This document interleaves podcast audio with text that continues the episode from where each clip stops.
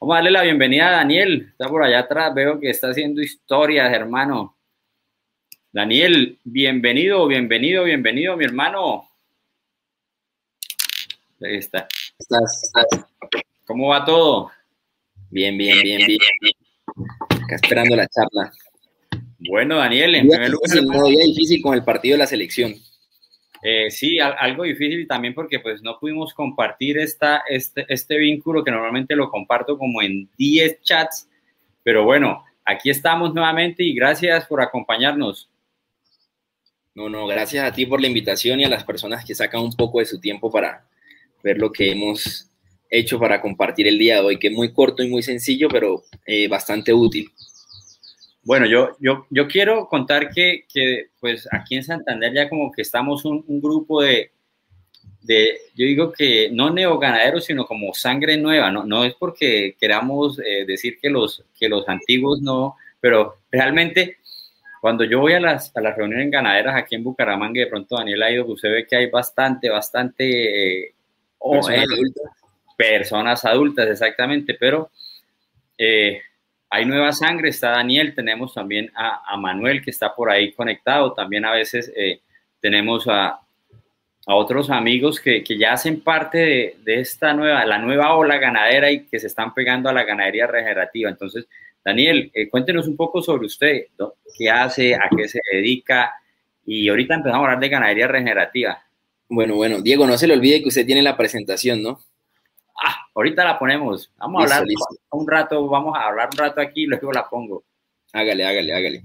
Bueno, les cuento, eh, Daniel Ramírez es un médico veterinario zootecnista, eh, un activista de la ganadería colombiana. ¿Por qué? ¿Por qué activista? Porque he, he tomado varias iniciativas de hacer pequeñas eh, videitos, pequeñas publicaciones a favor de la ganadería colombiana, porque lastimosamente, como lo decía Diego, la ganadería colombiana, pues en su gran mayoría la conforman personas adultas que no son activas en este tipo de medios y nosotros, digamos que estamos un poco más vinculados a, los medios digitales, nos damos cuenta realmente el gran palo que le dan a la ganadería. Entonces me he dedicado bastante a ese tema. Eh, soy emprendedor y pues soy un ganadero regenerativo de hace siete meses aproximadamente. Bueno, ahí veo, ahí veo la gorra, la gorra de Simbra. Simbra es Ah, que- bueno, sí, para la publicidad.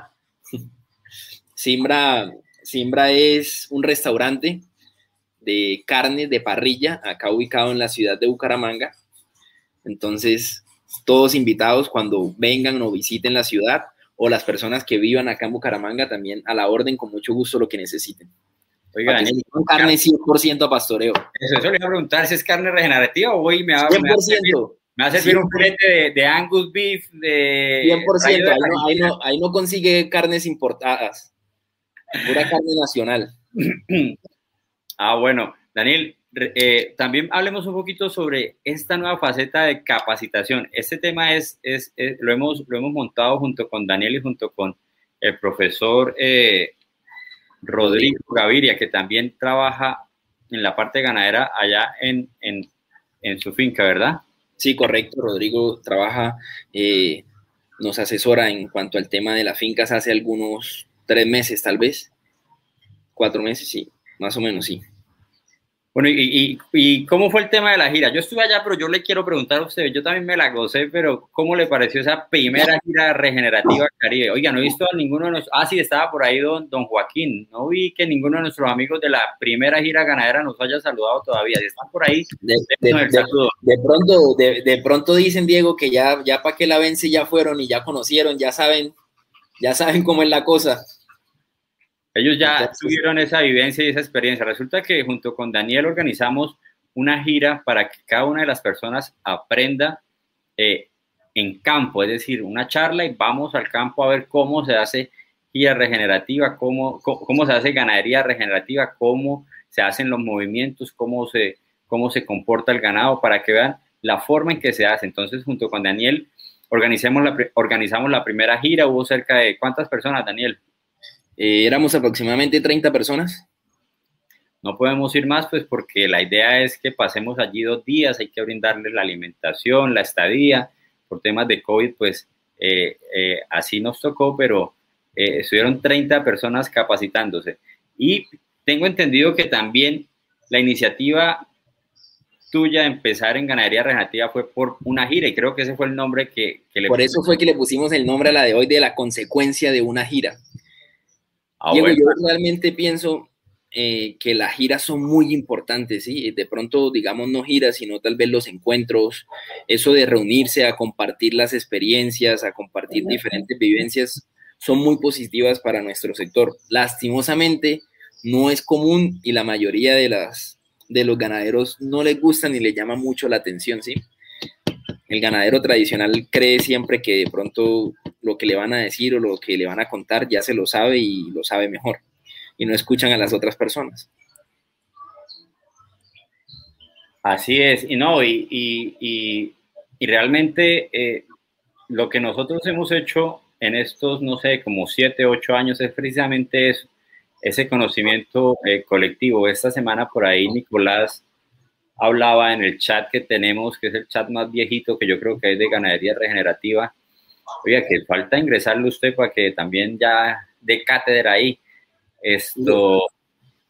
Diego, le cuento. Yo, bueno, esta parte la tocaba en la presentación, yo la, digamos que la tenía un poco ahí para hablarla en la presentación, pero ya que estamos aquí hablando, la podemos adelantar.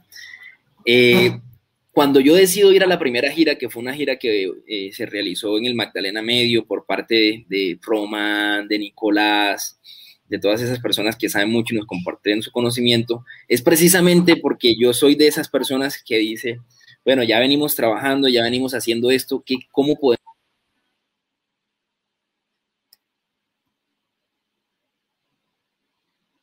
Bueno, parece que Daniel por algún motivo, razón o circunstancia se ha desconectado. Vamos a esperar que, se vuelva a conectar. Eh, tenemos en ese momento 71 personas y recordarles que tenemos nuestro canal de Instagram que se llama arroba ganadería pasto. Si usted entró de pronto por Facebook o por el canal de ganadería regenerativa, también lo invitamos a que siga el canal de ganadería a pasto. También tenemos nuestro Instagram, así que por favor vayan y nos sigan en Instagram. Allá tratamos de publicar todas las semanas, a veces a diario, a veces eh, unas tres, cuatro veces por semana, pero traerles información, traerles videos, traerle eh, pequeños tips de cómo hacer ganadería regenerativa. Y esperando que Daniel se vuelva a conectar, yo les sigo contando un poco lo que, lo que Daniel nos estaba contando. Y es que si bien Daniel fue a una gira regenerativa, yo recuerdo que la primera vez que hicimos esta gira en el Magdalena Medio fue una gira de amigos, es decir, eh, estábamos en el chat, muchos no nos conocíamos eh, cara a cara, habíamos hablado por mucho tiempo, pero eh, un día dijimos, bueno, pues ya que todos estamos en la misma tónica, ¿por qué no vamos a conocer lo que cada uno está haciendo? Y así eh, nació la gira regenerativa. Allá llegó Daniel nuevamente. Qué pena, qué pena, se cayó un poco el internet un rato, pero ya estamos aquí nuevamente. Ayúdalo, ayúdalo a parar. Por ahí estaba diciéndonos don Joaquín que dice, nunca será suficiente lo que se aprende a través de escuchar, ver y hacer. Siempre hay cambios constantes. Don Joaquín, que fue una de las personas que nos acompañó a la gira. Entonces nos estaba contando Daniel de esta gira que hizo en Magdalena Medio con con Román y con ellos. Mientras tanto, yo voy a ir poniendo la presentación. Sí, lo que pasa es que estas giras nos abren la mentalidad, nos ayudan a ver cosas diferentes que no estamos acostumbrados a ver. El gremio ganadero es un gremio muy, digamos, muy tradicional y que le gusta llevar las formas de producción de la misma manera. Entonces, los nuevos ganaderos, los nuevos productores, las nuevas generaciones siguen haciendo ganadería como se hacía hace 50 años, ¿sí? Entonces, ¿cuál es la diferencia? ¿Para dónde vamos? Entonces, eso es algo de lo que voy a hablar aquí ahora. Bueno, y, hacer la invitación a la gente para que nos acompañe, ¿no? Sí, no, para que nos acompañen en esta gira todavía quedan algunos cupos, así que es una buena oportunidad para aprender un poco, para, digamos, ir y conocer algo diferente a lo que realmente la mayoría de los ganaderos hacen y que no, no les va a sobrar, es un conocimiento que les va a abrir la mente y les va a servir mucho para mejorar en varios aspectos del sistema productivo. Bueno, y, y, mire, y sobre todo es que hay gente, mire, hay gente que me ha contactado de Panamá que quiere venir, eh, hay gente que también de Venezuela me ha contactado. Hay una gente que viajó cuántas horas para ir a la primera gira, Daniel. Uf, hubo gente que viajó tres días, fue, sí, las personas de, que venían de Chocó, Uy, de Chocó, un guía Chocó, esa vaina toca cruzar lancha, selva. A veces uno no se da cuenta, pero la gente hace unos esfuerzos increíbles para capacitar, capacitarse. Y muchos que están cerca de pronto, a veces ni siquiera los mismos vecinos, ¿no? Preguntan qué es lo que uno está haciendo. Esos son los que más critican.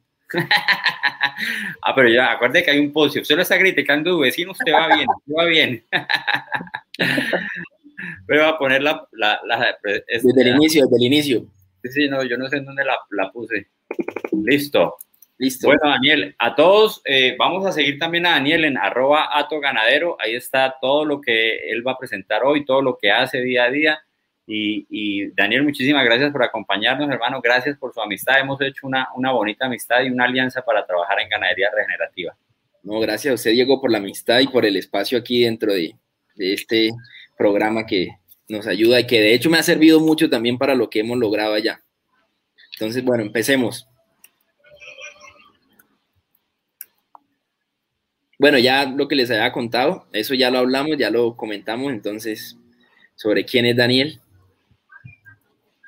Bueno, listo. Entonces aquí es donde llega Daniel y dice, bueno, ¿qué hacemos? Miren, esa primera foto es, eh, ahí estoy yo acostado en los pastizales, totalmente pasto, no veo uno arbences, no veo uno las mal llamadas malezas.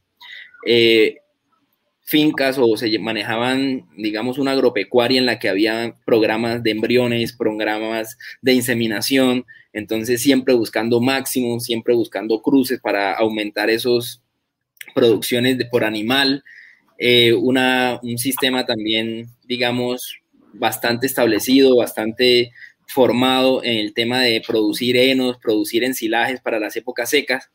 Pero entonces llega un momento en el que, eh, pues, se analiza y se dice, ah, bueno, miren, ese era el tipo de, pasturas, el tipo de, de, potreros que normalmente podríamos ver o que podríamos observar allá. Como ustedes ven, totalmente limpios, potreros netamente, por así decirlo, eh, de pasto. Entonces llega un momento en el que nos preguntamos y decimos, bueno, pero ¿para dónde vamos? Llevamos haciendo esto tantos años, llevamos mejorando esto tantos años y las producciones se mantienen muy similares a lo que ya veníamos manejando anteriormente, ¿sí?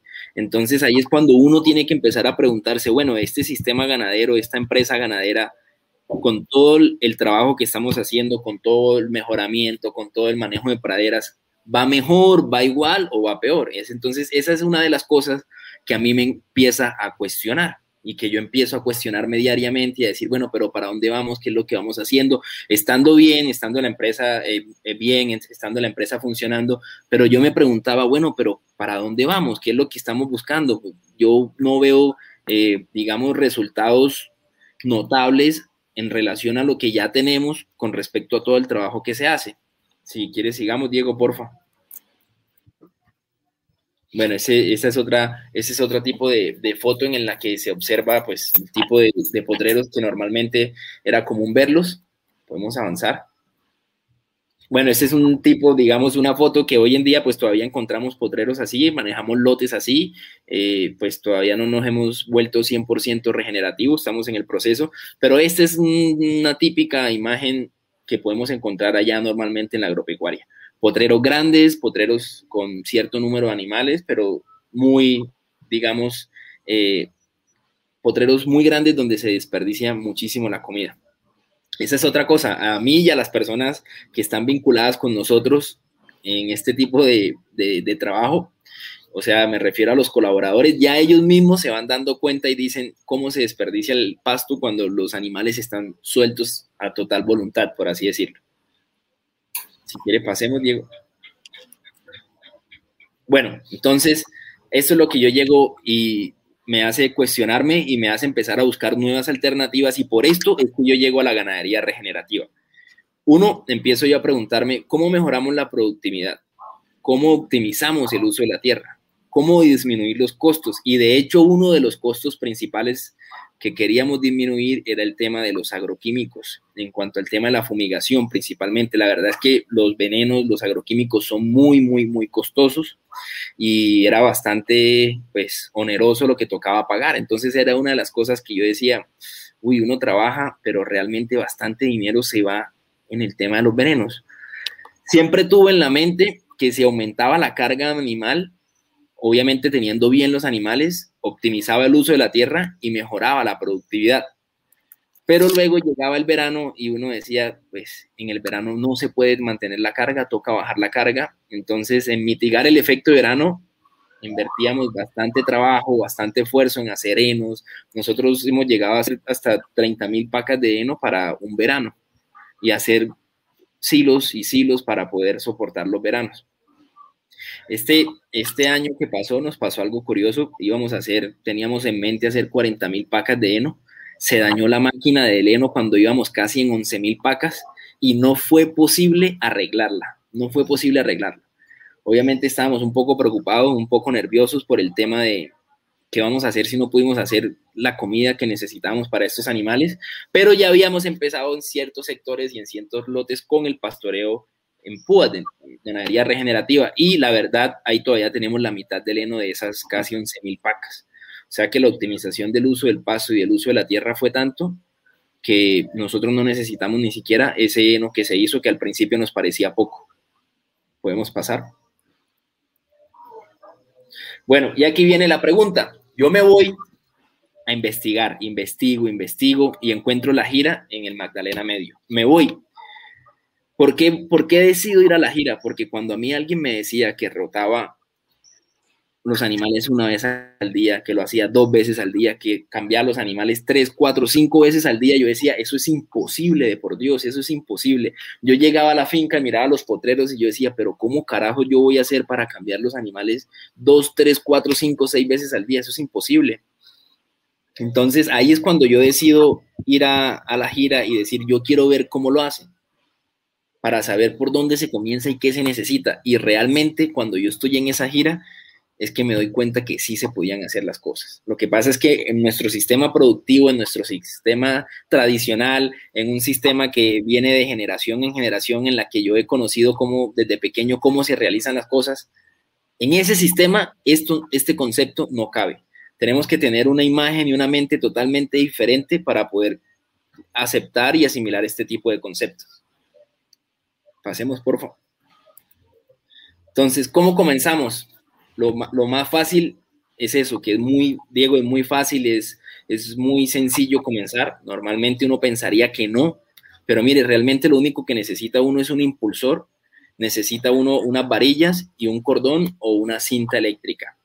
Les cuento por qué pongo un, un impulsor solar, porque en la zona en la que nosotros estamos, que es la costa caribe, la luz falla mucho, la luz es de muy mala calidad y es muy irregular.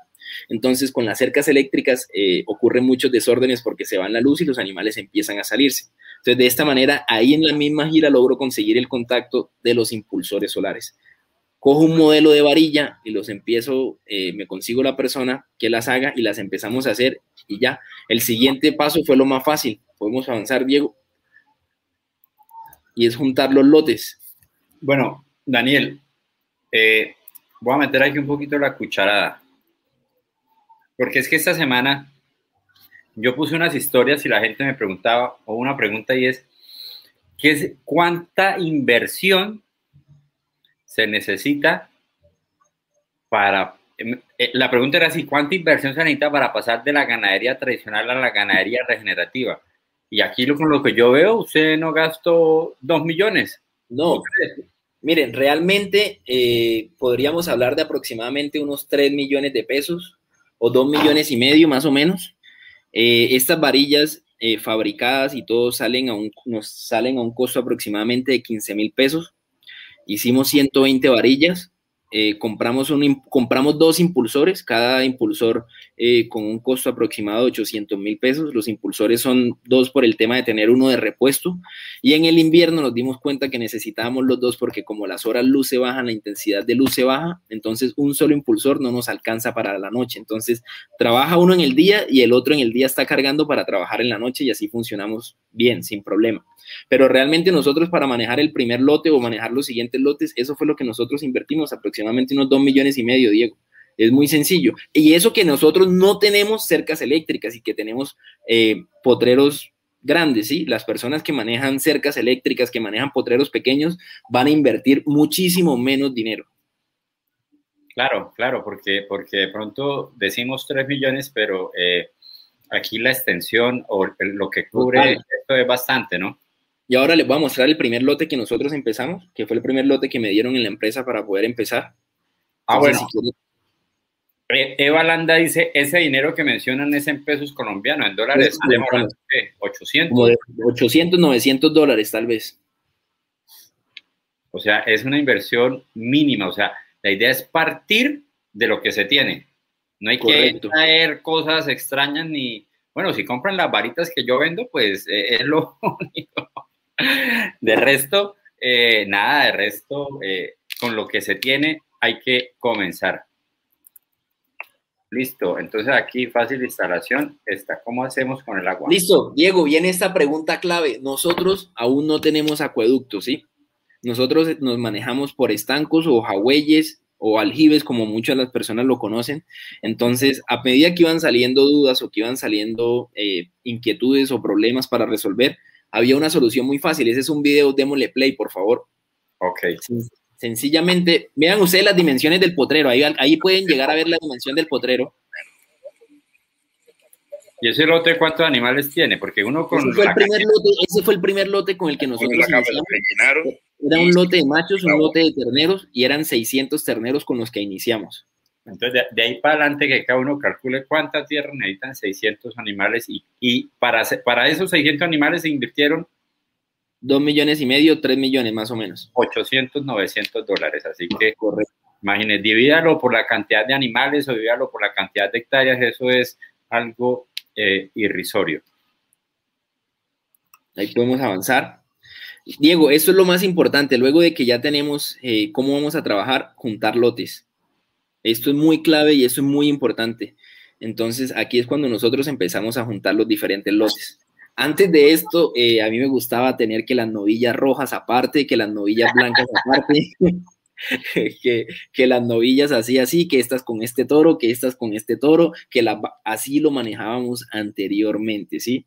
¿Por qué? Porque nos gustaba entonces clasificar las hembras y según las hembras, entonces el tipo de, el tipo de, de, de toro que íbamos a hacer. Pero esto realmente optimiza muchísimo el aprovechamiento de los pastos y el aprovechamiento de la tierra. Yo creería incluso que esto, bajo un modelo normal, tradicional, pero que las personas pasen de tener varios lotes a tener un solo lote, sin cambiar su tipo de sistema, de todas maneras van a optimizar porque mucha más tierra va a estar en descanso. Entonces, pasemos ahí, por favor. Bueno, listo, empiezan varias. Listo, primero el agua. ¿Cómo se solucionaba lo del agua? Hicimos las callejuelas para que, las, para que los animales llegaran a la callejuela y la callejuela los llevara al agua. Esa era la manera en la que nosotros, digamos, podíamos trabajar para brindarle agua a los animales. Luego surge la duda, oiga, usted juntó lotes, ya no tiene 100, ya no tiene 80, ya no tiene 200, tiene un lote de 600 animales, ¿cómo va a hacer para darle la sal? Ahí le podemos dar play y empezamos a hacer los trenes de sal. Cosas muy fáciles y cosas muy sencillas que son baratas y dan soluciones. Entonces, ahí es cuando empezamos nosotros a encontrar que absolutamente todo presenta un, un, problemita que se resuelve fácilmente y que se resuelve de manera económica. Hoy en día nosotros tenemos en esos lotes, tenemos 120, tenemos 100 saladeros. Poco a poco hemos ido comprando saladeros y esto es muy económico, es muy útil y no se daña. Bueno, aquí hay alguien que, Daniel va a poner esta imagen, dice, contra, contratura, consultoría, construcción, infraestructura. Bueno, no tenemos nombre, tenemos una empresa, dice la inversión es un salario por hectárea, es el costo de todas las inversiones que hay que hacer si iniciamos de cero. ¿Cree usted esto, Daniel? Yo no estoy de acuerdo con esa. No, yo no, yo no, yo no, yo no estaría de acuerdo, Diego. Yo no estaría de acuerdo porque realmente, digamos que en este sistema uno, uno lo único que necesitaría tener es el agua. Lo demás, con lo que mencionamos, ya lo soluciona. Bueno, y, y, es que, y es que es eso, o sea, inclusive, o sea, pues no sé, de pronto él quiera hablar sobre, quiera hacer referencia a pues una finca que digamos que esté montada, no, no sé, o una ah, finca okay, de pronto, no, no. deteriorada. Hablando ya fincas en las que se puede pastorear directamente, ¿no? Que no necesitan trabajos adicionales, sino solamente darle manejo. Exactamente. Eh, aquí hay otra pregunta, vamos a ir metiéndola para ir interactuando con la gente. Dice Manuel Gutiérrez Sosti, ¿por qué no tiene todo en ganadería regenerativa? Bueno, es un proceso que hemos iniciado. Nosotros pues llevamos aproximadamente siete meses y la idea es con el tiempo llegar a volvernos 100% ganadería regenerativa, pero aún por el momento no. Digamos que eh, ahora pensamos otra, otra vez eh, crear otro lote y meter más animales en este sistema de ganadería regenerativa, pero es un proceso que hemos ido llevando poco a poco. Ahora, eh, hay que tener en cuenta que también en la empresa supervisan ese tipo de cambio, ese tipo de experiencias y las van evaluando, ¿no? Empezamos con un lote, luego, bueno, hagamos el otro, luego, bueno, hagamos el otro, luego, bueno, hagamos el otro y ahora, bueno, listo, sí, hagamos el otro. Entonces ya vamos para el quinto lote, pero realmente pues no, no, no es porque no queramos, sino porque se lleva un proceso para ir eh, haciéndolo de manera organizada. Y otro tema, Diego, es que eh, nosotros tenemos lecherías en la finca, ¿sí? Y ese, esas lecherías no se han organizado todavía tampoco en sistema regenerativo, pero ya tenemos el plan de ir poco a poco organizándolas para, digamos, manejar las lecherías también en ese tipo de sistema. Okay. Bueno, esta, esta, esta, mire, de todos los años, de todos los años, de todos los años y en todo lo que yo estudié en veterinaria, definitivamente uno cuando da vuelta a caballo uno se pierde la importancia de la mierda, se pierde, literal. Uno deja de observar este tipo de cosas. Uno normalmente solamente miraba por ahí cuando las veía bastante duras, bastante así, muy, muy, muy formadas, eh, que uno decía, uy, ese animal está sufriendo, pero de resto uno no estudia y no aprende esto. En este tipo de ganaderías los animales se vuelven muy mansos y uno empieza a darle, y esto, y esto sí se lo agradezco a, en gran parte a, don Rodrigo, si nos está viendo por ahí, me enseñó a empezar a dar vuelta caminando. Porque yo era de las personas que no me bajaba el lomo de caballo, el lomo de mula, siempre todo el día.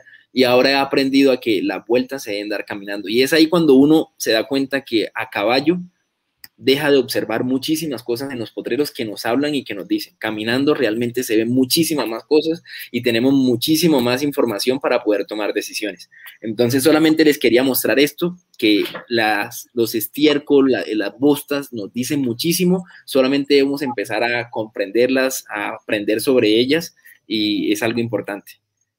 Oiga, o sea que a usted, nunca le dieron clase de mierdología en la, en, en, la nunca, Nunca, nunca me dieron clase de mierdología, jamás, jamás. ¿Qué pensará un profesor ahorita que lo esté en este man ahora revisando mierda en la finca? No, nunca, nunca, nunca. Si quiere avancemos, Diego.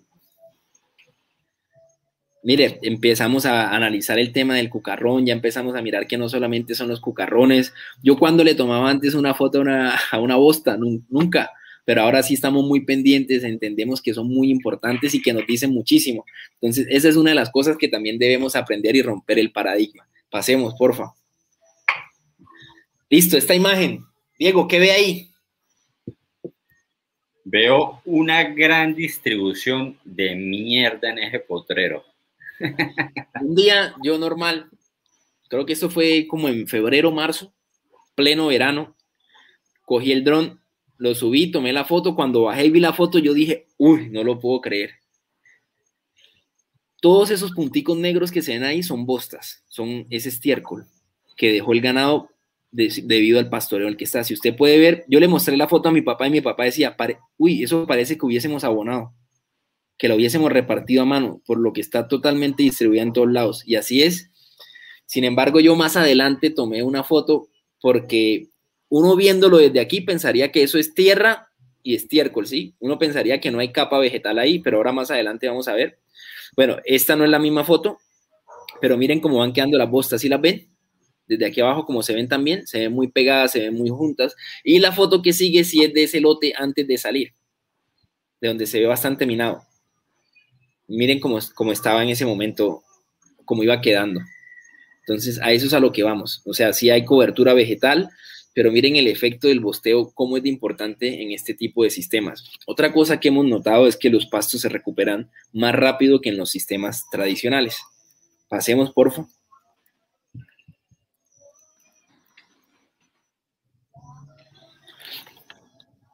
Nosotros pensábamos que estábamos bien de sombra, Diego.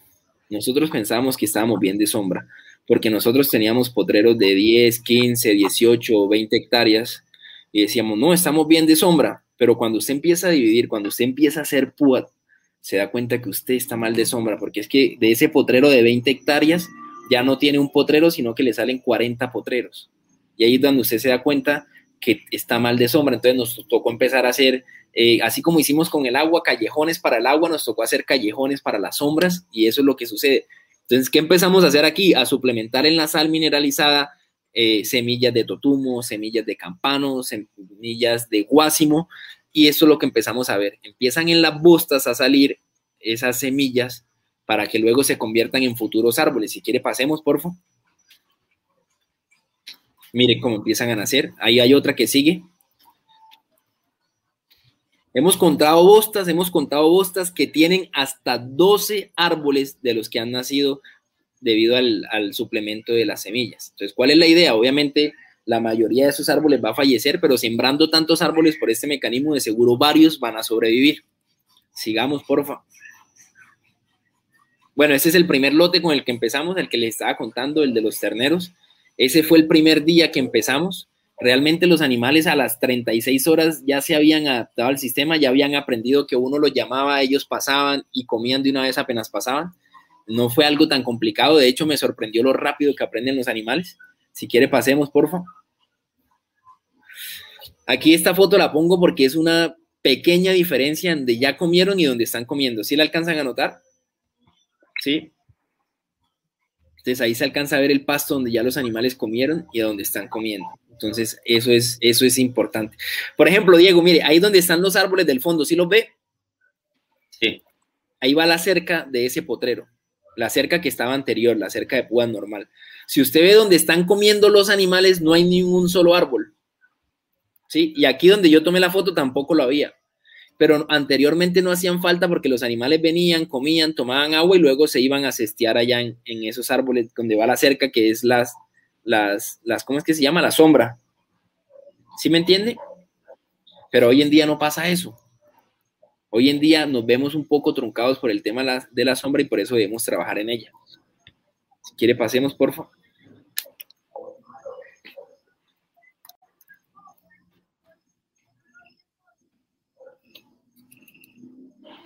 Miren, ese es el potrero, como ven, la sombra al fondo y estos dos árboles era la única sombra, no había más. Anteriormente no se necesitaba, pero ahora con este sistema sí empieza a hacernos falta sombra. Entonces, mire, este es un potrero que puede tener aproximadamente unas dos hectáreas y mire cómo está de lejos una, una cerca de la otra. Entonces, ahí es donde vamos de por qué es importante la sombra y de por qué este sistema tan solo con dos millones y medio, tres millones se solucionan este tipo de problemas. Pasemos, por favor. Bueno, en el verano, alguien me decía, eso le funciona en invierno, en verano lo veré que no le va a funcionar. Pues les cuento que listo, el verano obviamente llega un momento en que los pastos muy difícilmente retoñan, muy difícilmente crecen, pero ese tiempo, esa transición de invierno-verano, cuando la tierra se empieza, eh, digamos, ya va perdiendo la humedad, es la mejor época para hacer púa.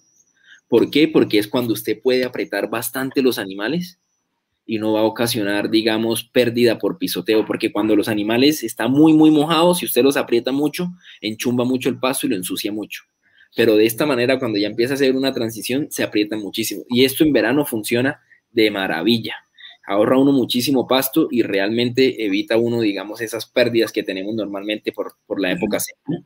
Si quiere Aquí hay una pregunta de Carlos Osmin Romero. Dice, ¿Qué hacer con pastos que no son palatables y a la vez son invasores que pierden los pastos naturales que sí son más palatables? Bueno, en este tema, ahí lo importante es saber que si los animales se lo comen bajo este sistema, se lo van a comer muy fácil y se lo van a comer absolutamente todo. Ahora, en el tema de que es invasor y que me desplaza a otro tipo de pastos, yo soy partidario que uno debe dejar crecer a lo que le va mejor, ¿sí? Yo no puedo estar consintiendo un pasto puedo estar atacando un pasto para darle cabida a otro porque eso me genera mi trabajo, me genera mi eh, pérdidas económicas por estar consintiendo un pasto. Nosotros hemos dejado que se vayan expresando los pastos que deban salir y nos ha funcionado bien y no sale solo pasto, Diego, sale muchísimo más forraje que eh, aportan o complementan al pasto de una manera muy buena. Listo.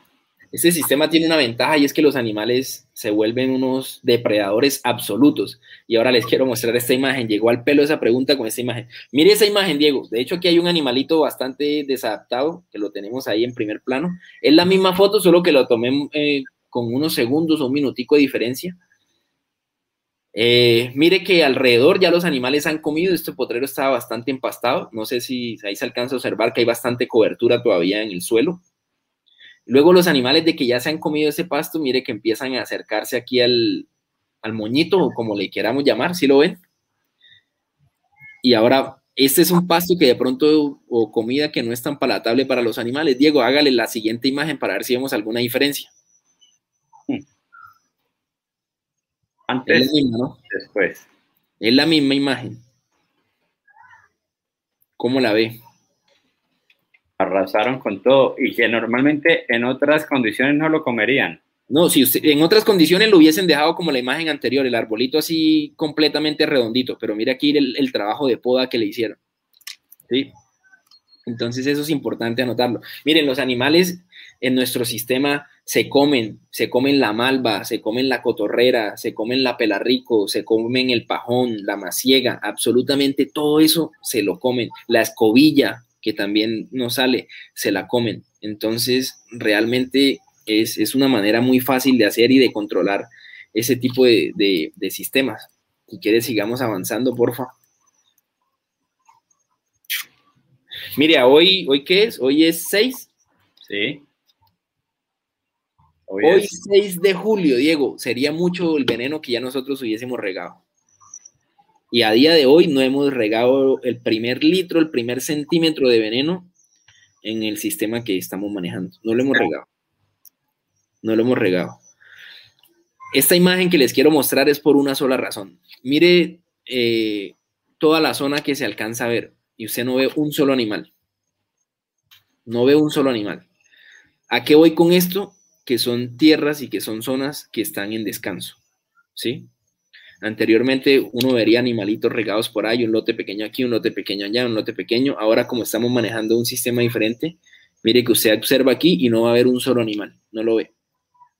Porque los animales están en un punto específico, en un momento específico y ya, y se van rotando. Entonces eso es importante. Y aquí pues eh, la zona que se alcanza a ver es una zona eh, grande y no se ve ningún animal, está absolutamente todo en descanso. Y eso es una de las bondades del sistema regenerativo y del sistema de pastoreo de ultra alta densidad. Nos permite darle el descanso adecuado a la tierra, que eso es lo que realmente permite que los pastos crezcan, se recuperen y tengamos abundancia. Sigamos pasando, por favor. Uy, bacán. Miren, miren, si ve, mire que los animales de hecho no se ven tan apretados, ¿cierto? Sin embargo, les digo que esta foto fue a las 7 de la mañana y que esta zona en la que están los animales era la zona en la que ellos habían comido eh, en la tarde y en la noche del día anterior. ¿Sí? Teniendo en cuenta que el potrero de la noche es el más grande. Y mírenlos cómo se ven. Mire que la zona verde es zona a la que los animales aún todavía no han ingresado a comer. Donde los animales ya comieron cambia su coloración. ¿Sí se observa bien? Claro, ahí se nota. Exacto, sigamos pasando. Esto es en invierno, ¿no? Esto es en invierno. Miren verano. Va a hacer un cambio, ¿no? Me imagino. Aquí vamos a hacer un cambio, ya se van recogiendo los animales y mire cómo se nota la diferencia entre invierno y verano, ¿sí? Bueno, algo que veo en esta imagen, Daniel, aquí, aquí arribita, vea, las garzas, ¿no? Ah, sí, las garzas. Son muy común verlas detrás de los lotes. Aquí se alcanza a ver, si quiere, señálela ahí de pronto con el, con el cursor para que la gente las observe, para que los puedan ver. Pero sí, es muy común ver las garzas detrás de los lotes de los animales. Es bastante común. Se la pasan detrás de ellos. Sigamos avanzando. Miren, por ejemplo, en este lote cómo se ve. ¿Sí lo ve? Anteriormente, Diego, esto, esto, eh, todo lo que se ve en la imagen era un solo potrero y no alcanza a salir el potrero solo en la imagen. Y mire ahora cómo se van viendo las diferencias. Entonces el aprovechamiento es bastante grande. No sé si alcanza a ver unas pequeñas coloraciones, poquito más gris que van como líneas rectas. Esas son trazos de guadañas por donde tiramos la cerca móvil. ¿sí? Acá y acá. Porque uno alcanza a ver de pronto, eh, digamos, un pasto alto, maticas por ahí, entonces si toca el, el cordón se pierde la corriente. Sigamos pasando, por favor.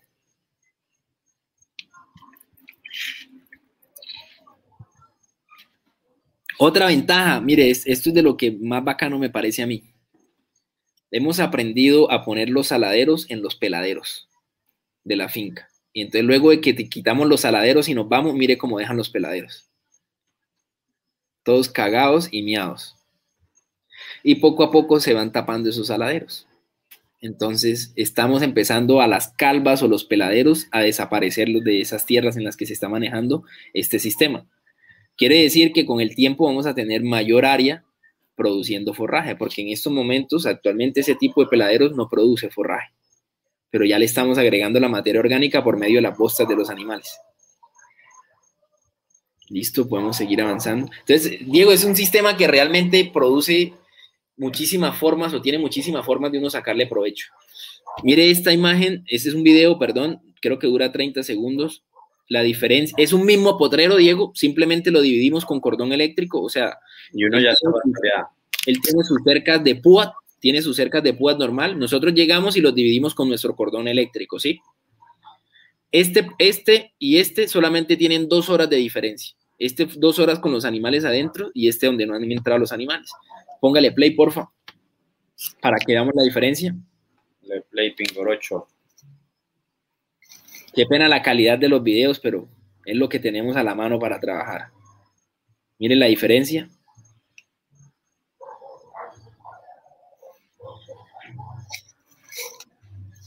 Dos horas nada más, Diego, de diferencia, dos horas.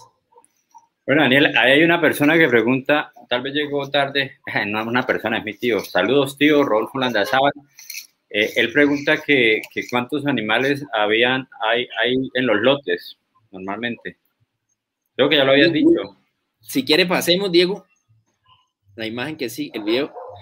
Y así es como se pastorea para que se vea la diferencia. Este es el, ese es el tipo de pastoreo, el tipo de lote que manejamos. Nosotros tenemos lotes grandes, pueden ser lotes de 600 animales, de 500 animales.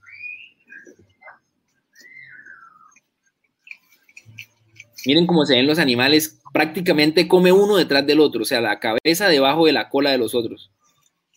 Bueno, Daniel, y, cualquiera diría que ahí están hacinados y estresados, ¿no? No, para nada. Mírelos, están todos con la cabeza abajo comiendo. Exactamente, usted los ve y están lo más de tranquilos, ellos se acostumbran, ¿no? Mírelos, mírelos, mírelos que ahí los van mostrando, mírelos. Y felices de estar comiendo todo el día. Están todos ocupados comiendo ahí.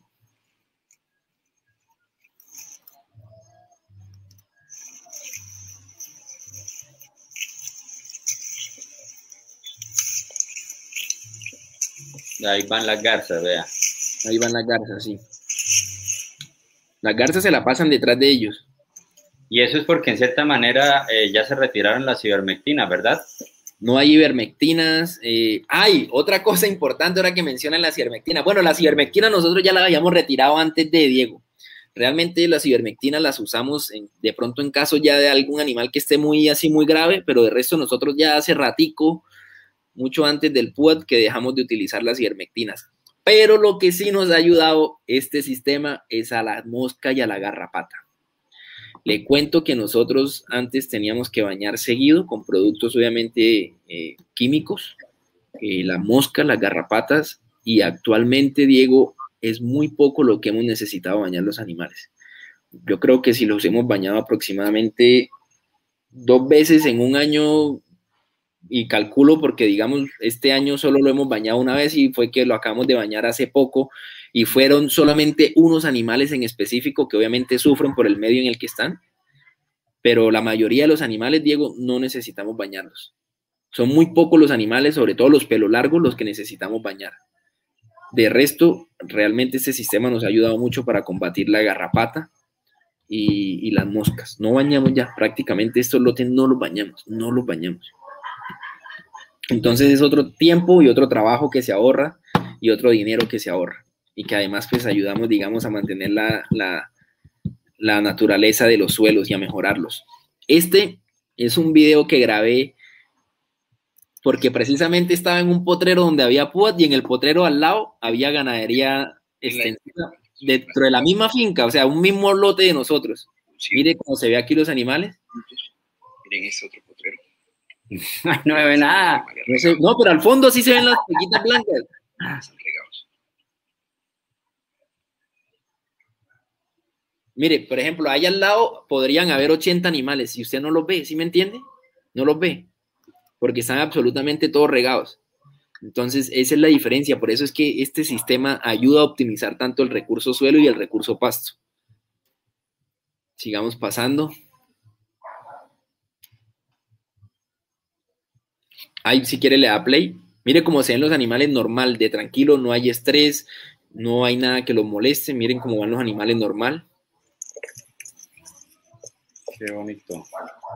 Bueno, Daniel, y la gente, los empleados, no sé si va a tocar eso más adelante. Fácil, difícil, ¿qué dijeron? ¿Se acoplaron? Ellos me imagino que son los que le mandan los videos, ¿no? Sí, claro, ellos son los que me mandan los videos. Si quieres, sigamos pasando, que creo que ahí viene una parte sobre eso. Bueno, este es, Diego, este es un video importante para mostrarle a la gente que usted abre y los animales no se devuelven. Los animales, Ya comieron, ¿no? Ahí ya comieron. ya no hay nada que los divida. Sin embargo, pues ellos se van directamente a la comida. Luego, pues, irán a tomar agua allá a ese Hawái que hay ahí.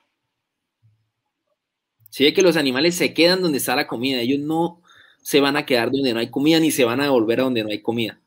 Entonces, algo importante de tener, usted le quita su cerca y la va recogiendo una vez y ellos van, ya, ya ellos aprenden, ¿sí? Ya ellos aprenden. Miren este tipo de potreros, para mí es un potrero ideal. Buena sombra, buen pasto, buenas arbences.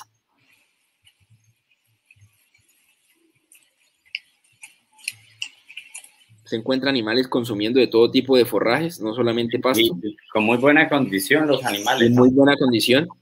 Nosotros, la verdad, manejamos muy buena condición corporal.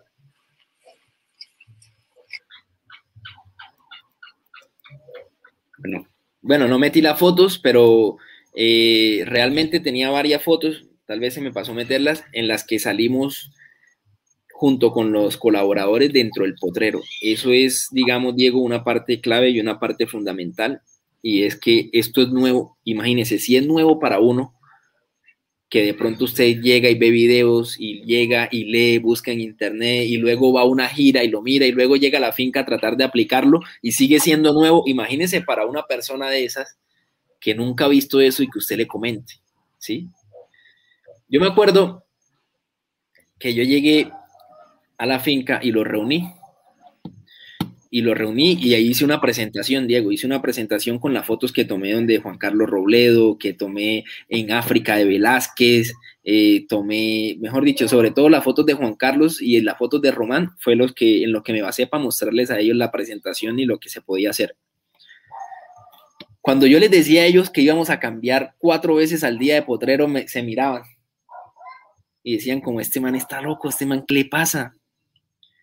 Y definitivamente hasta que no lo hicimos, hasta que, porque los podían ver en video, lo podían ver en fotos, pero hasta que no lo hicimos en el potrero, no lo entendieron. Y a mí me pasó lo mismo, hasta que yo no vi cómo los cambiaban, cómo los rotaban, cómo lo manejaban, yo no lo comprendí. Antes de eso no lo comprendía. Luego de verlo, lo comprendí. Este es un tema, Diego, que definitivamente uno para poder manejarlo de la manera correcta, tiene que vivirlo, tiene que observarlo y tiene que entenderlo. Y los empleados definitivamente hay que capacitarlos para esto. bueno. Se contaba sobre el tema de la, de la condición corporal.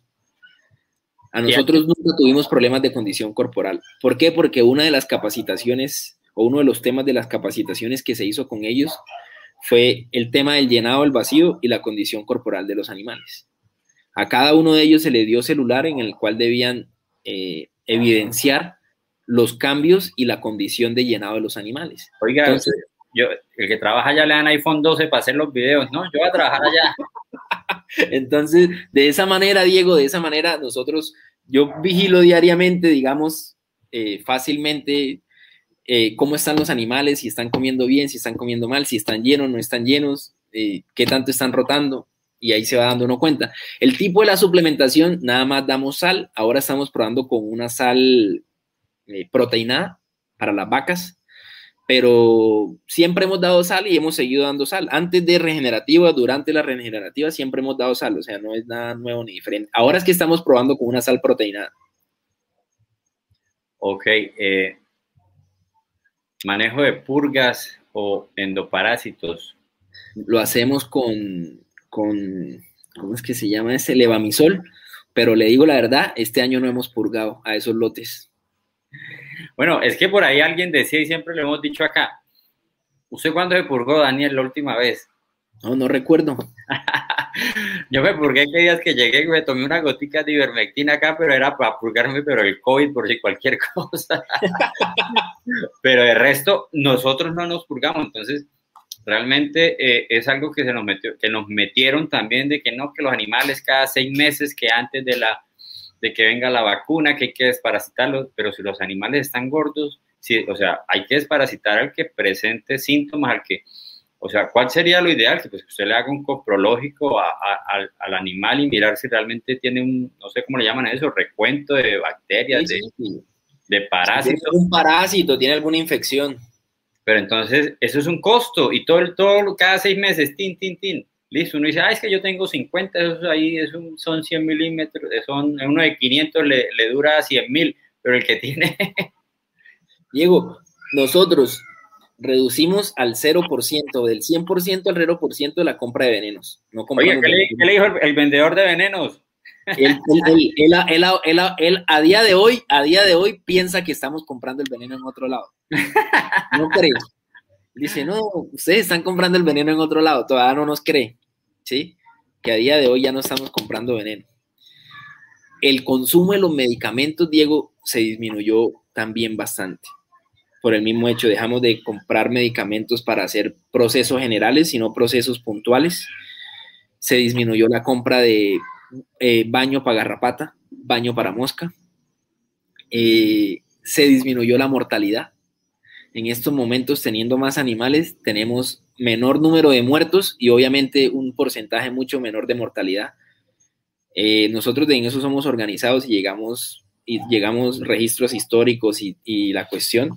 Y realmente es sorprendente, pero yo le encuentro la razón muy fácil cuando nosotros hemos ido creando este sistema, hemos ido entregando los lotes a personas que los cuidan, a, a los colaboradores, ¿sí? Entonces, digamos, Daniel, este es su lote y usted lo va a cuidar y usted responde por su inventario y usted y esto y lo otro.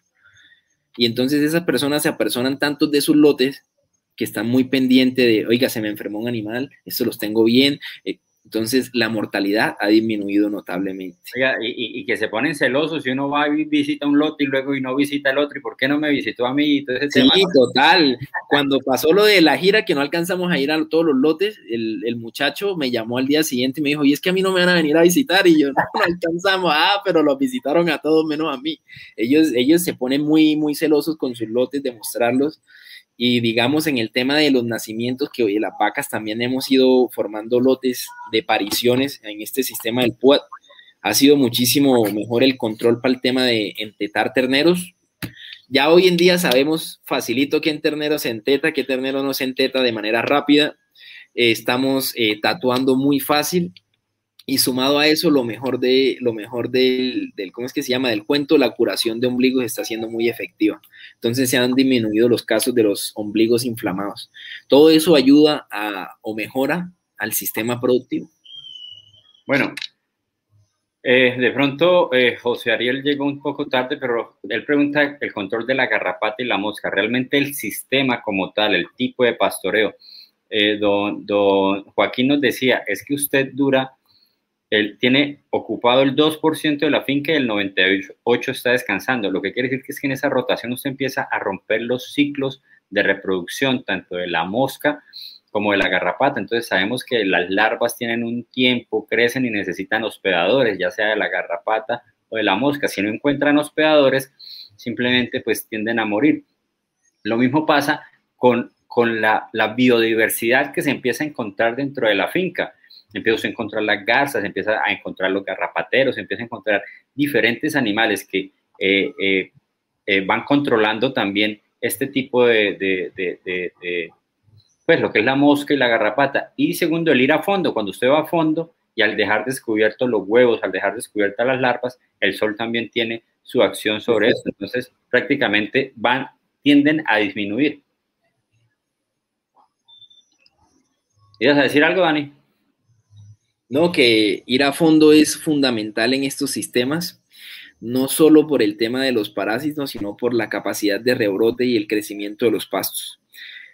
Normalmente uno solo iba a fondo en los veranos cuando el ganado no tenía nada más que comer y era cuando iba a fondo. Pero de resto, esto funciona mucho.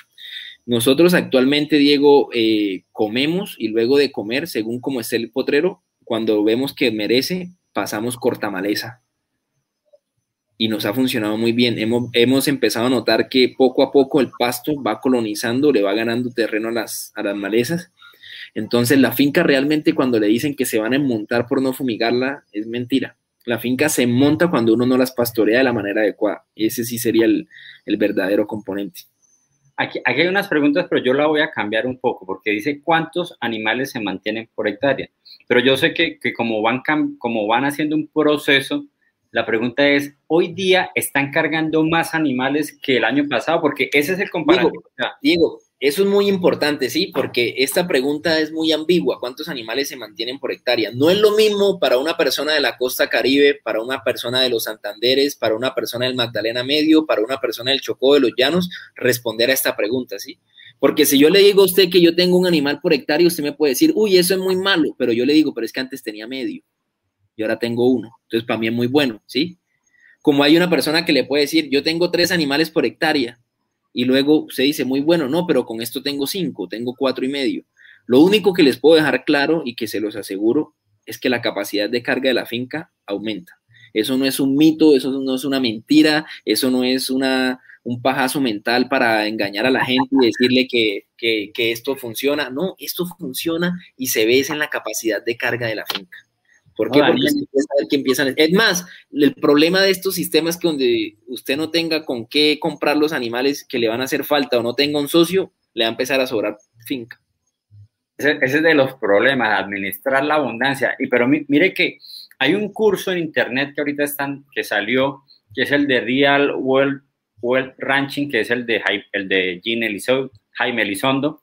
Busquen a Jaime Elizondo y él está, eh, y dice, la, Mire, la propaganda es cómo duplicar la capacidad de carga de su finca en tan solo un año. O sea, si el man se, o sea, se atreve a decir eso, es porque el sistema sirve o no. Claro. Diego, y lo más importante de esto, y yo lo quiero recalcar, aumentamos capacidad de carga disminuyendo costos, ¿sí?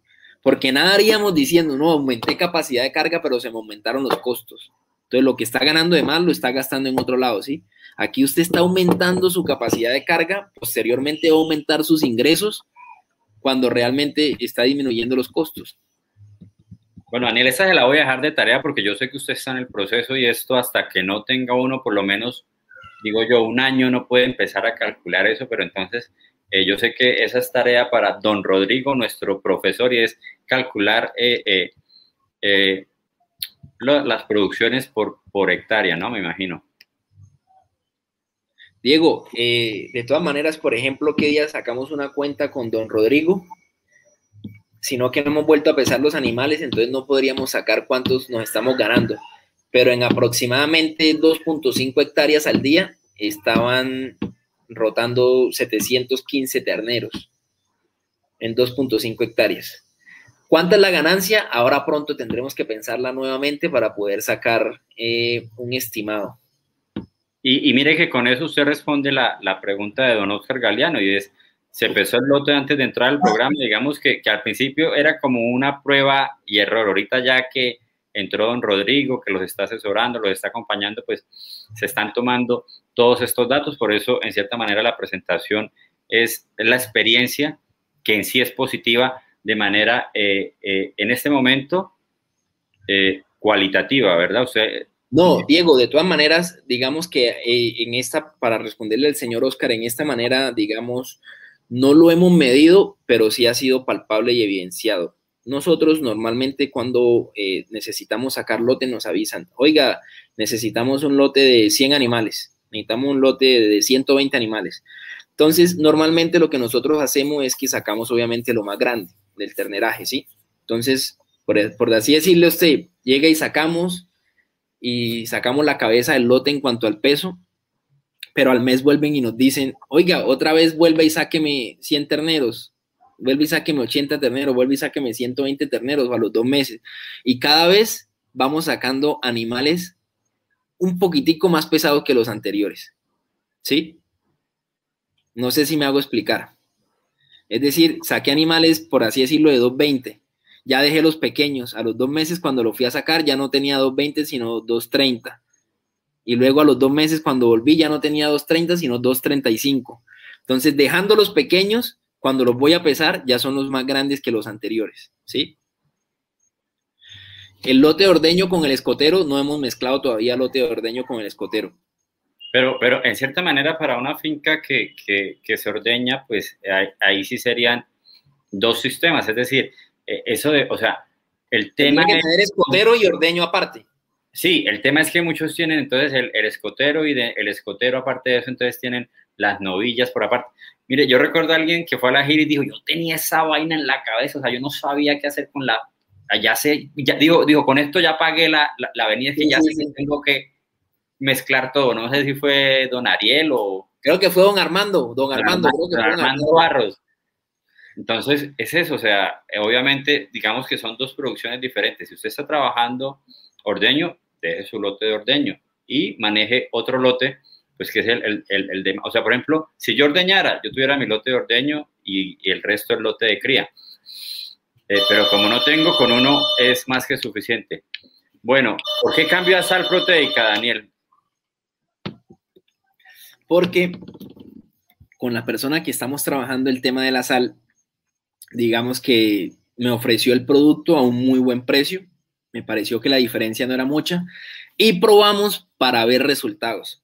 O sea, realmente estamos probando para, ver resultados. Siempre hemos tenido muy buena condición corporal de los animales, sin embargo, eh, la condición corporal de los animales que están consumiendo esa sal en estos momentos es, es excelentísima. Queremos que los animales estén muy gordos porque eso nos ayuda a los parámetros reproductivos y sumado, sumado a eso, también hemos visto que esa sale mucho más palatable. Pero nos ha pasado algo, se nos, se nos ha pasado, se nos ha visto, no sé, algo como raro en estos días y es que me han dicho que los animales han bajado el consumo de sal. ¿Sí? No sé, no sé por qué, pero pues digamos que es una sal tan palatable y la cosa, pero han ido disminuyendo de hecho, uno de ellos me dijo hoy, no, esta sal eh, la voy a dejar para mañana y le echo un poquito para medirlo porque hoy no se la comieron toda. Entonces, pues, se me ha hecho como curioso eso, pero pues luego les podré contar qué, va pasando con el tema de la sal. No le escucho, Diego. Eh, lo que pasa es que, bueno, yo también pienso que, no sé, que a veces eh, la suplementación nosotros tenemos varios procesos y entre los procesos está ayudar el suelo, podemos beneficiar al suelo, podemos beneficiar al pasto o beneficiar a los animales. Cuando hacemos PUAT y venimos de, de, de, pastoreos tradicionales, normalmente tenemos un colchón, un colchón que ya está lignificado, que en sí es solamente fibra. Entonces yo pienso que también muchas veces empezamos el PUAT y empezamos a ir a fondo y lo que usted decía, a veces la condición se nos cae pero es porque no entendemos también la fisiología vegetal y que en esos casos a veces hay que, hay que ayudar un poquito porque estamos en ese caso beneficiando al suelo y a la pastura y por lo tanto el que se va a ver sacrificado es el animal. Hay diferentes procesos que uno los va aprendiendo. Digamos bien el invierno, ¿qué hace uno? Comer rapidito, es decir, despuntar porque hay tanta comida que puedo aprovechar para comer. Ahí yo, ahí yo quito la sal proteína. ¿Por qué? Porque la proteína está al estar despuntando. Pero cuando viene el verano, tengo que ir a fondo, matas lignificadas. Yo pienso que también de pronto en, ese, de esa forma eh, puede ser el, el, por qué de pronto también uno debe empezar a dar cierta sal proteinada, ¿no? Pero usted dice, la está dando, pero mire que de pronto es más cara, pero el consumo se bajó, entonces la balanza se va nivelando. Normalmente dicen que el consumo de esa sal es mayor. Yo al principio vi que los animales sí como que la buscaban más, pero ahora se ha ido disminuyendo el consumo voluntario de ellos. Ahora, eh, lo que usted dice, la sal proteinada solo lo estamos usando en hembras, en machos no, solo en hembras.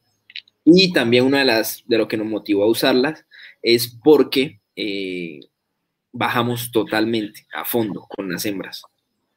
Entonces les ayudamos para probar con esa sal proteinada. Mire, mire esta preguntota En estos momentos, Diego, estamos eh, combatiendo el mión por todos lados. ¿Y cómo lo combate? Cuéntele a la gente. Bueno, les cuento que tenemos muchísimo, tuvimos, ya estamos saliendo, pero tuvimos muchísimo ataque de mión, muchísimo ataque de, plaga de mión y lo combatimos con comida, como comiéndonos. Entonces, a pesar de haber pasado los animales por ahí, no esperamos nuevamente a que esté el potrero a punto, sino apenas cae mión, vamos, nos comemos nuevamente donde está el mión. Al comernos lo, el pasto, el poco pasto que hay, pasan dos cosas. Uno, le quitamos el alimento al mión. Dos, lo dejamos expuesto al sol. Tres, al mión le cae la bosta, las orinas y las pezuñas de los animales. Y eso los controla. Y entonces hemos ido haciendo eso donde tenemos mión. Y de esa manera los controlamos. Eh, listo, dice Rafael Redondo Olarte. Eh, bueno, dice que es la primera charla, eh, compró la charla de, de, de Gina Bueno, otra pregunta. Bueno, a ver por aquí otra. Ta, ta, ta. Bueno, mire quién llegó por aquí. Dice don Rodrigo Gaviria. Buenas noches, un poco tarde, pero aquí estoy. Bueno, don Rodrigo, bienvenido. No, saludos, don Rodrigo. Bueno, aquí esta pregunta dice Guillermo. Buenas noches. Entonces, el ordeño por PRB y Levante por PUAT Diego, no, en estos momentos nosotros, nuestros ordeños siguen estando en ganadería rotacional, no es PRB porque realmente en los potreros los animales duran más de tres días, entonces no es un PRB ni es un PUA del tema del ordeño. Y no solamente levante, nosotros manejamos lo que es la monta, las vacas escoteras, también estamos manejando vacas eh, para parir en PUA. Entonces, eh, digamos que esos ese es el proceso. Ya con don Rodrigo estamos en la tarea de mirar poco a poco cómo vamos a ir organizando lo que nos hace falta por organizar para poder tener cada vez más porcentaje en PUAT.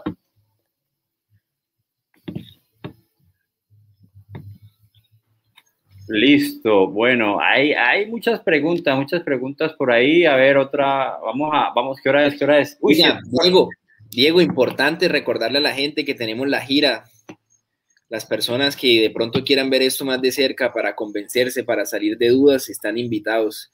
Créanme que la gira es la mejor inversión que le pueden hacer a su finca, a su empresa ganadera o incluso a su trabajador para que luego llegue, porque ese es el otro problema. Una cosa es aprender uno, convencerse uno y llegar a convencer a los, a los trabajadores es otro cuento. Oiga, vea, vea al profe. Bueno, mira, acá está.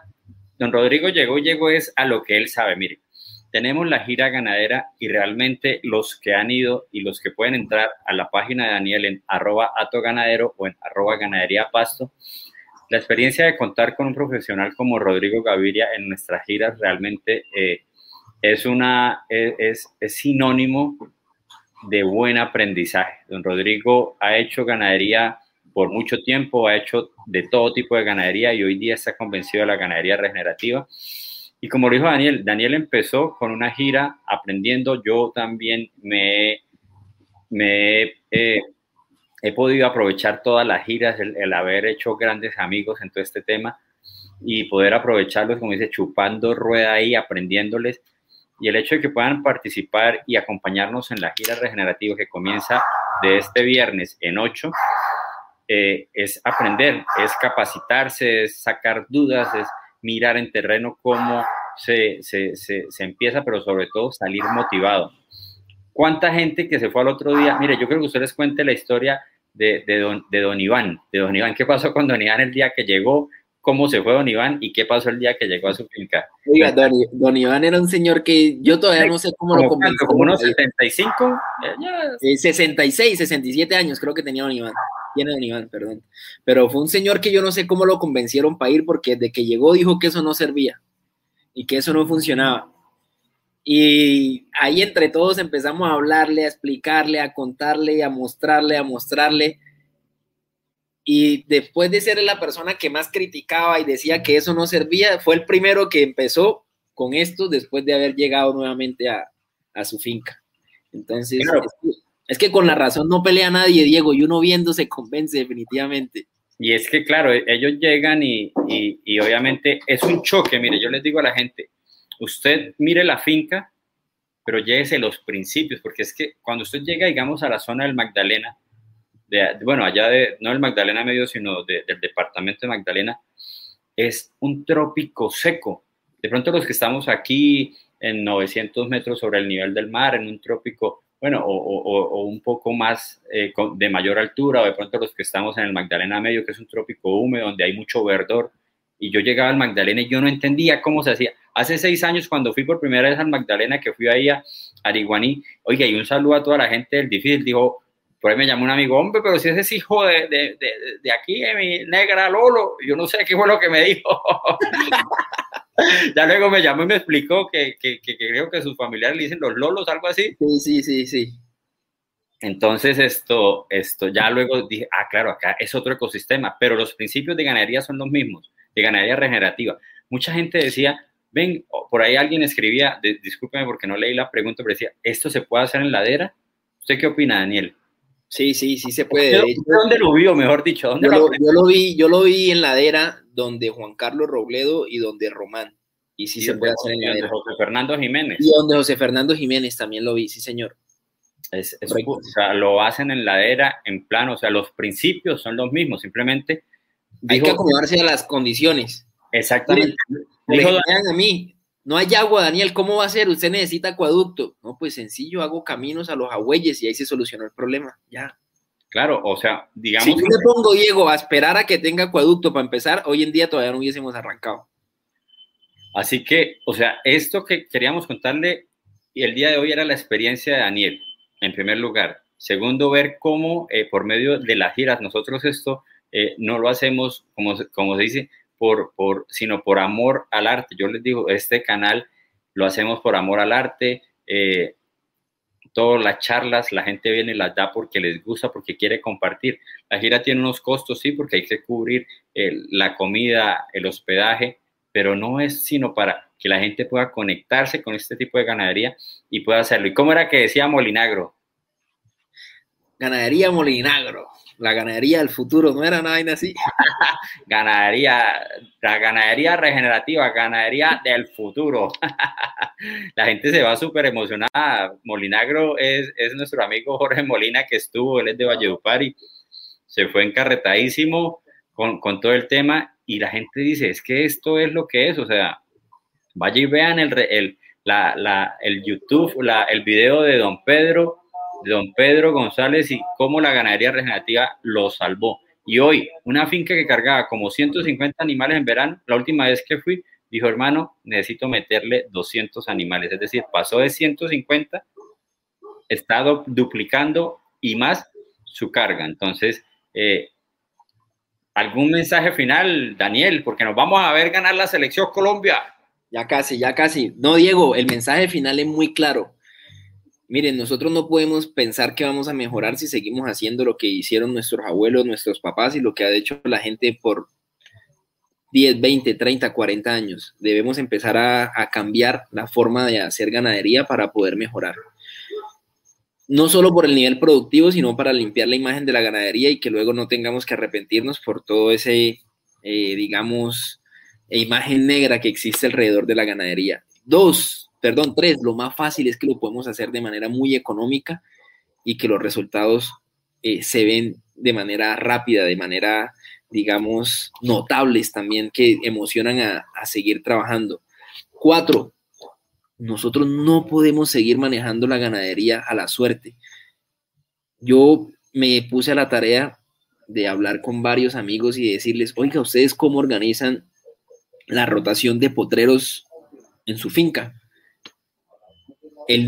La gran mayoría es a ojo del administrador, del mayordomo, del encargado. Es la persona que se encarga de decir cuándo van los animales a ese potrero, hasta cuándo y luego hacia dónde van.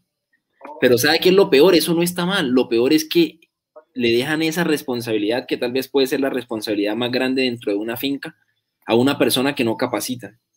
Entonces, nosotros en la ganadería, como en cualquier empresa, debemos empezar a invertir en capacitaciones, empezar a buscar asesores que nos indiquen, que nos eviten errores y, empezar a capacitar también nuestro personal que hace parte de la finca. O sea, no podemos seguir manejando las fincas como una empresa que uno deja al abandono, a la suerte, y si da bien y si no también, porque lastimosamente eso es lo que pasa, ¿sí?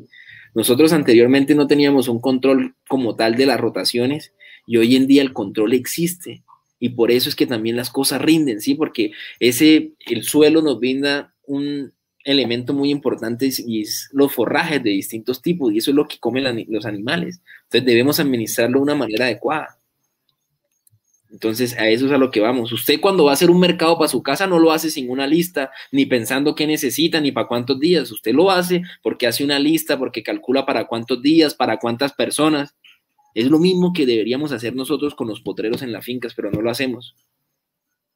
Entonces, ese es el mensaje. Hay que invertir en las capacitaciones, hay que invertir en los asesores, hay que cambiar el paradigma. Las fincas, Diego, las fincas no están para que se vean bonitas, están para que den plata. Ese es el problema que nosotros tenemos. A la gente le gusta ver la finca bonita, hermosa, divina, puro pasto, mejor dicho, una mesa de billar y con el bolsillo limpio. La finca es para que den plata, no importa si, es, si dicen que son fincas de viudos, que son fincas que son abandonadas, la finca es para que den plata. Cuando nosotros empezamos este sistema, allá decían que, que mi papá estaba loco, que cómo me dejaba hacer una vaina de esas, que cómo se le ocurría.